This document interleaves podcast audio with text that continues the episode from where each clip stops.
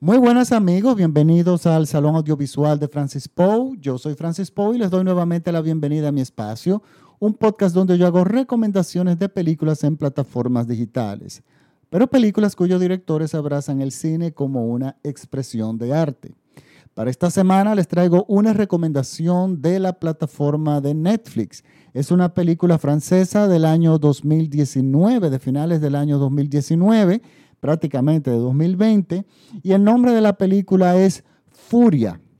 La pueden encontrar así mismo en el buscador en español como Furia, aunque la pueden buscar también en inglés como Get In o con el título original en francés que se escribe Furie. Esta película está dirigida por Oliver Abou y está protagonizada por Adana Nian, Stephanie Callard, Paul Hammy y Eddie Leduc. Miren, esta es una producción, eh, a mí me encanta esta película, es una producción eh, modesta pero intensa. ¿Cómo yo definiría esta película? Bueno, yo la definiría como un thriller psicológico. ¿Y qué nos cuenta esta historia? Que nos hace que inmediatamente quedemos atrapados frente al televisor. Esta historia nos cuenta, esta película nos cuenta, la historia de una pareja interracial que tienen un hijo como de 10 años, él es un hombre negro, ella es una mujer blanca, eh, francesa, y resulta que ellos terminan unas vacaciones, hicieron unas vacaciones, por, creo que fue por alrededor de Europa, en una casa móvil, en un trailer. Y resulta que cuando ellos llegan a su casa, no pueden entrar a su propiedad, o sea, el portón de afuera, el control remoto no, responde. Las personas que, que, se quedaron cuidando la casa no levantan el teléfono. Y lo que resulta es lo siguiente, las personas que se quedaron cuidando la casa era la niñera del niño de ellos y el esposo de ella. Esta es una clase eh, media alta, o sea, son personas que con muy buen ingreso económico. Y resulta que la pareja justo, o sea, la niñera justo antes de yo emprenderse en ese viaje, eh, tenía problemas económicos y lo sacaron de su apartamento. Y ellos le dijeron, bueno, pero quédate en la casa, nos cuidas la casa en lo que estamos de vacaciones, lo único que te vamos a pedir es que nos pagues la cuenta, la luz, el teléfono, etcétera, etcétera y los gastos que ustedes consuman, las cosas que ustedes consuman, pero nada, y ustedes ya cuando lleguen, eh, cuando nosotros volvamos, ya habrá pasado un buen tiempo y es muy probable que ya ustedes hayan conseguido un lugar donde mudarse. Pues resulta que por una brecha legal en, este, en esta intención de buena fe de los propietarios de la casa, resulta que los inquilinos que se le podría decir, que es la niñera y el esposo, se apropian de la propiedad. O sea, ellos no lo pueden sacar y lo que es peor, ellos no le permiten la entrada y la ley los ampara a, ampara a los inquilinos en el momento que eso está pasando. Por alguna brecha legal, eh, deficiencia legal en el sistema de, de condominios francés.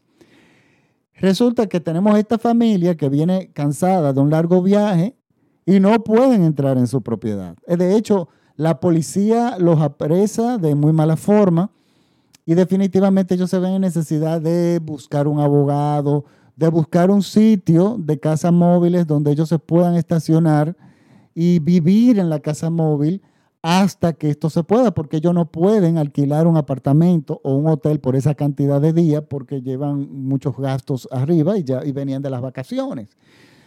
Señores, esto va escalando. Esto va escalando, escalando, escalando, escalando. O sea, cómo se le va complicando a esta persona llegar a su propia casa, o sea, poder entrar en su propia propiedad. Y resulta que todo aparenta y como que las leyes funcionan para beneficiar al invasor, a la persona que está invadiendo su territorio, que le, ha robado prácticamente su casa. Y esto lleva grandes costos legales, batallas legales, simplemente por esa brecha legal. Entonces, ¿qué pasa? No todo queda ahí. Ya sabemos que esto va escalando. La pareja, cuando ya inicia la película, viene con un, una situación. La pareja llega con una situación matrimonial difícil. ese viaje nosotros entendemos, aunque no se explica mucho, que fue para, de alguna forma, esas vacaciones para limar asperezas.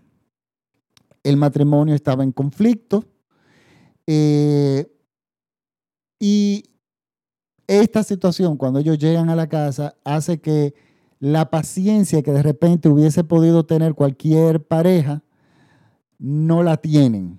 Ya viene una situación eh, psicológica, eh, conflictiva, muy viva, que aparentemente entendemos que no se ha resuelto y que está latente ahí y que contribuye a que los eventos eh, crezcan y se compliquen en una forma galopante. Entonces, señores, esta película está hecha, los va, los va a atrapar. Es una película que está hecha de una forma magnífica.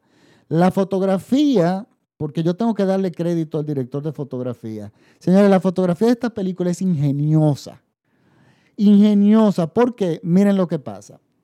La historia que nosotros no conocemos con detalles, o sea, la situación que en la que ya inicia la película, se nos va revelando poco a poco gracias al director de fotografía y a la elección de cómo la fotografía fue elegida, de los movimientos de cámara, de los planos, eh, los tipos de planos que eligen para eh, los primeros rostros, o sea, para los rostros, el tipo de iluminación que utiliza. Y este director de fotografía, si lo encuentro aquí, yo quiero darle el crédito. Él se llama eh, Laurent Tanguy y lo recordamos porque él hizo la fotografía de películas eh, que se destacaron mucho eh, en, determinado momento. Miren, él es el director de fotografía. Bueno, se me, se me apagó ahora mismo la tableta porque como ustedes entenderán, yo no me sé esos nombres de momento. Me recuerdo inmediatamente de los nombres. Pero bueno, ya más adelante se lo voy a dar. Es un director que se ha destacado en como director de fotografía en un par de películas importantes.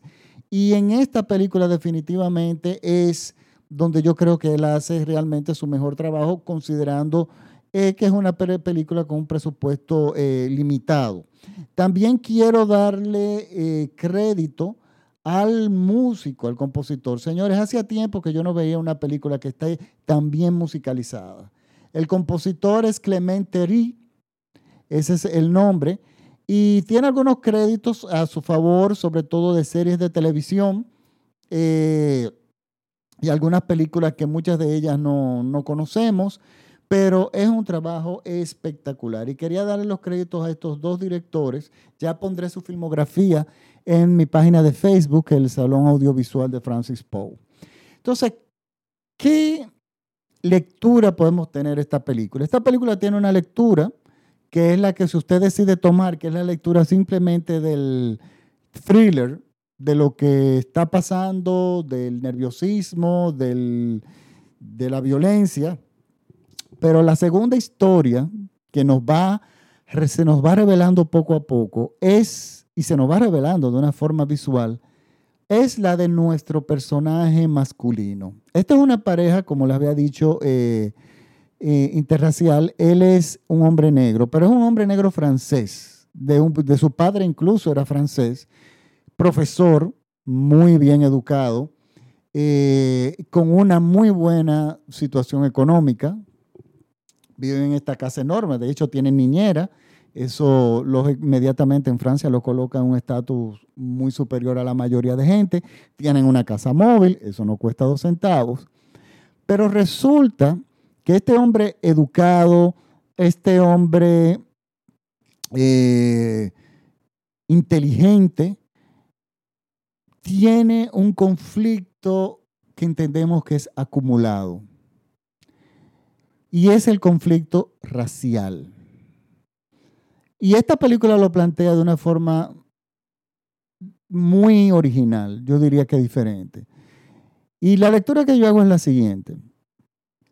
La discriminación es controlada por las leyes y, como digo yo, es discriminada por las leyes, o sea, controlada por las leyes. Usted no puede discriminar a una persona por X por X razón. Pero entre las leyes y las personas hay una brecha. Y es que sí hay muchas personas que si bien de repente no te discriminan abiertamente, asumen de ti, eh, asumen sobre frente a ti situaciones discriminatorias porque simplemente les sale de adentro. Por ejemplo, él es una persona que cuando iba, les voy a poner un ejemplo, si él va a declarar algo con algún documento sobre su propiedad en alguna oficina pública, el empleado le dice, ok, ¿quién es el dueño de la propiedad? Dice, pero el dueño de la propiedad soy yo. O sea, no asumen, no entienden que esta persona de primera instancia pueda ser el dueño de esa propiedad. O sea, son esas pequeñas eh, eh, sentimientos discriminatorios que se van acumulando y, no vale la pena actuar sobre ellos. La persona que está siendo discriminada deja muchas cosas, pasa muchas cosas por alto, muchísimas, porque no se puede librar 50 batallas diarias. Pero eso no quiere decir que esas cosas desaparecen. Esas cosas están ahí. Eh, por ejemplo, el, que no crean que él es un profesor de una universidad, de una escuela. Usted es profesor, si se sorprenden, ¿por qué ha de sorprenderse? Y uno entiende que está el factor del prejuicio de que un hombre negro no lo entienda, no lo vean como una persona educada, siendo capaz de dar clases en, una escuela. Pero entonces, claro, no vas a echar una batalla por esa situación, pero eso se acumula. Y es lo que viene pasando con nuestro protagonista. Nuestro protagonista viene acumulándosele a través de los años muchas situaciones, muchísimas, que él ha aprendido a tener un, estilo de vida sumiso. Es una persona, un profesor eh, de, de, historia, de sociales, es una persona muy elocuente, muy preparada, pero el ejercicio de tener que aguantar tantas cosas pequeñas eh, se refleja de alguna forma en en una persona, en, lo convierte en una persona sin serlo, sumisa. Entonces, ¿qué pasa? Esto, esa, esta posición, esta posición sumisa, eh, hasta cierto punto introvertida de, este, de nuestro protagonista, se refleja en su relación con su esposa como una persona débil. O una persona de hacer, que se refleja también, ella lo percibe como que se refleja en su sexualidad. O sea, no es eh, eh, una especie de impotencia como su figura de hombre. Entonces la esposa se ve atraída por este tipo de, por un tipo de personas que son eh, si bien moralmente puede ser un criminal, pero que son los que toman las riendas y resuelven si es necesario a golpes una situación. Pero él no, es de esencia una persona sumisa, ha tenido que forzarse a hacerlo por las series de situaciones que en la vida se le han acumulado. Esto es interesantísimo. No recuerdo ninguna película que te plantee esto así. Entonces, ¿qué pasa? Esta persona que es privilegiada dentro de la cultura francesa, porque no es un inmigrante, es un ciudadano francés muy educado, con posición económica, también es tiene que aguantar durante el transcurso de su vida ese tipo de discriminaciones. Esas pequeñas eh, comentarios que no valen la pena, eh, pena echar una batalla, pero que te marcan. Entonces, eso es interesante en la película y todo se desglosa de una forma maravillosa y todo se dispara. Lo que veníamos, yo, yo venía sospechando, explota y, se detona en el momento o se confirma visualmente, cinematográficamente, cuando es el nuestro protagonista, en un momento determinado, ve que en la decoración, en, la, en el paisaje, en la jardinería, del lugar donde ellos están eh, estacionados, en lo que se les resuelve el, asunto con la propiedad, hay una estatua que es decorativa, pero es de un hombre negro con un ramo de, racimos de bananas en, en el hombro, un campesino con un sombrero de pana. Como un estereotipo de lo que mucha gente entiende que es lo que debe ser una persona de color negro. Y él toma esta estatua y la tira al río. Entonces ya ahí nos marca visualmente qué es lo que está pasando, porque la cosa se nos va desglosando poco a poco. Y claro, y todo lo que continúa en cuanto a su reacción y las cosas que pasan y lo que él hace, viene a raíz de eso. De una persona que viene eh, acumulando un sentimiento de paz, o sea, bueno, una acción, un sentimiento, una persona que no que decide llevar una vida tranquila y lleva eh, ser civilizado ante aquellas eh, situaciones de discriminación en el transcurso de su vida que se van acumulando, pero que no valen la pena, no son suficientes aisladas, no son suficientes para que tú eches un pleito. Pero cuando tú las juntas todos, te afecta en tu vida, en el caso de él, que la mujer lo percibe como una persona sumisa y una persona que no es hasta cierto punto capaz de tomar decisiones hasta cierto punto violentas y ella se, atrae, se siente atraída por este tipo de hombres que tienen esta característica que su marido ha oprimido, suprimido, o sea, ha oprimido en su ser eh, y las tiene bloqueadas por, para poder seguir viviendo y poder seguir existiendo en la sociedad.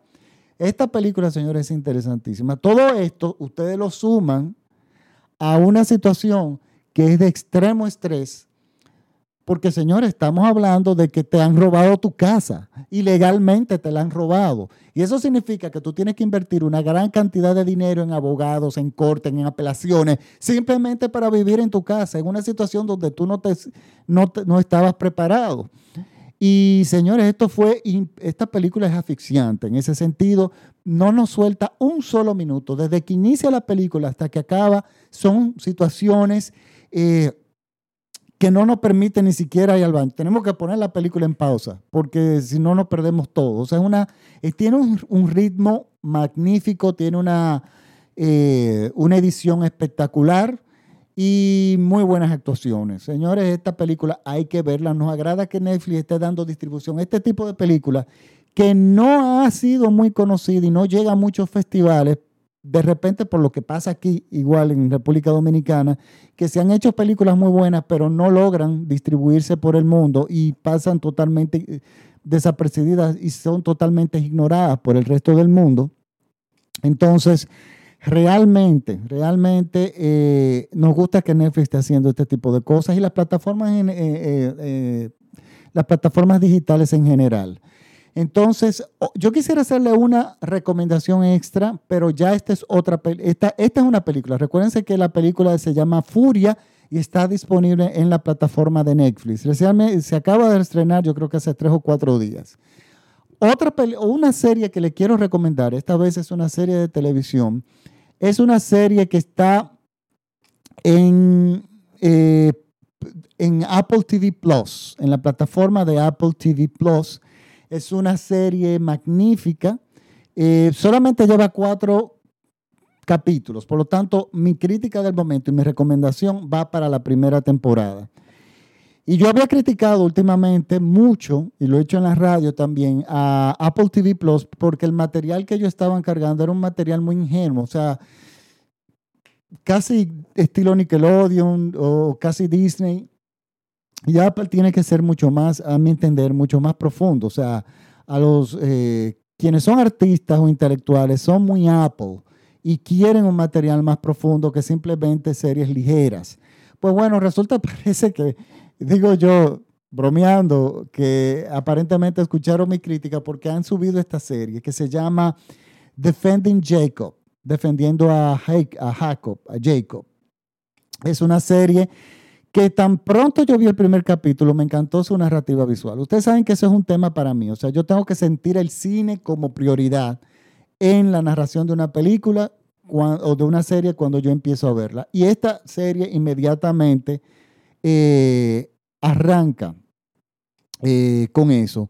Y señores, es una serie magnífica hasta el momento y trata la historia de una familia, una eh, clase media, que tiene un hijo adolescente de algunos 15 años, que resulta que el joven es acusado de asesinato. Es, eh, acusado de asesinato y resulta que, bueno, eh, los padres tienen que lidiar con esta situación, con abogados, etcétera, etcétera. Pero, señores, esta serie es lo único que le voy a decir. Es magnífica. No sé si es una serie o una miniserie. Eh, hasta el momento van cuatro capítulos, pero con una calidad visual increíble. Y cuando fui a buscar el nombre del director, el director de esa serie no es nada más y nada menos que eh, Morten Tildum.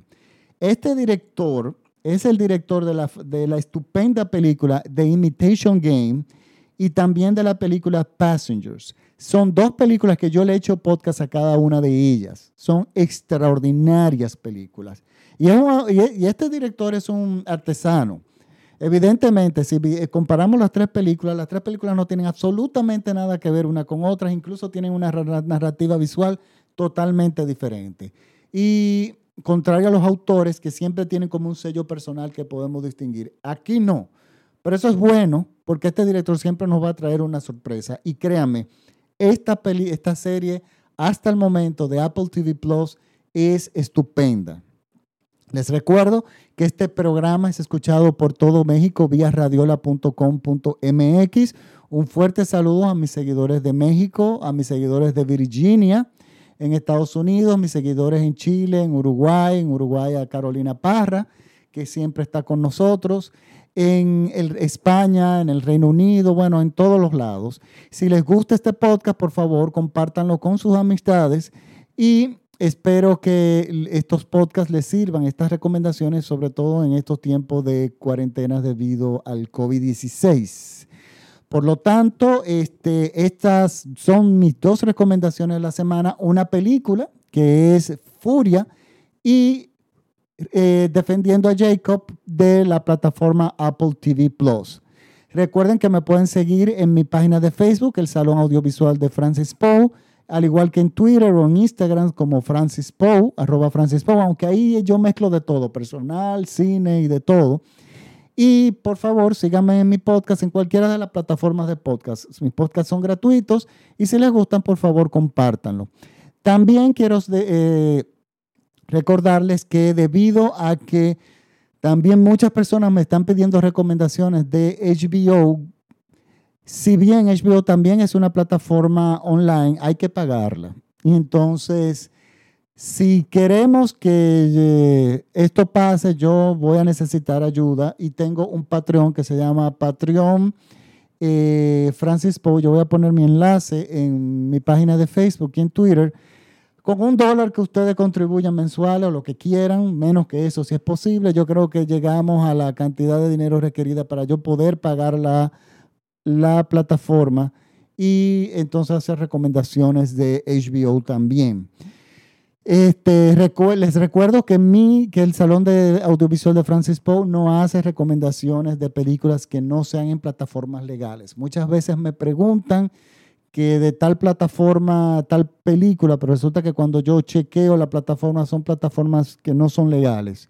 Por lo tanto, yo no puedo, por cuestiones éticas, hacer recomendaciones de una plataforma que está robando el material intelectual eh, de, los artistas. Por lo tanto, lo siento, yo no puedo hacer ese tipo de, de recomendaciones.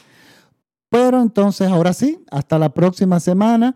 Muchísimas gracias por la sintonía.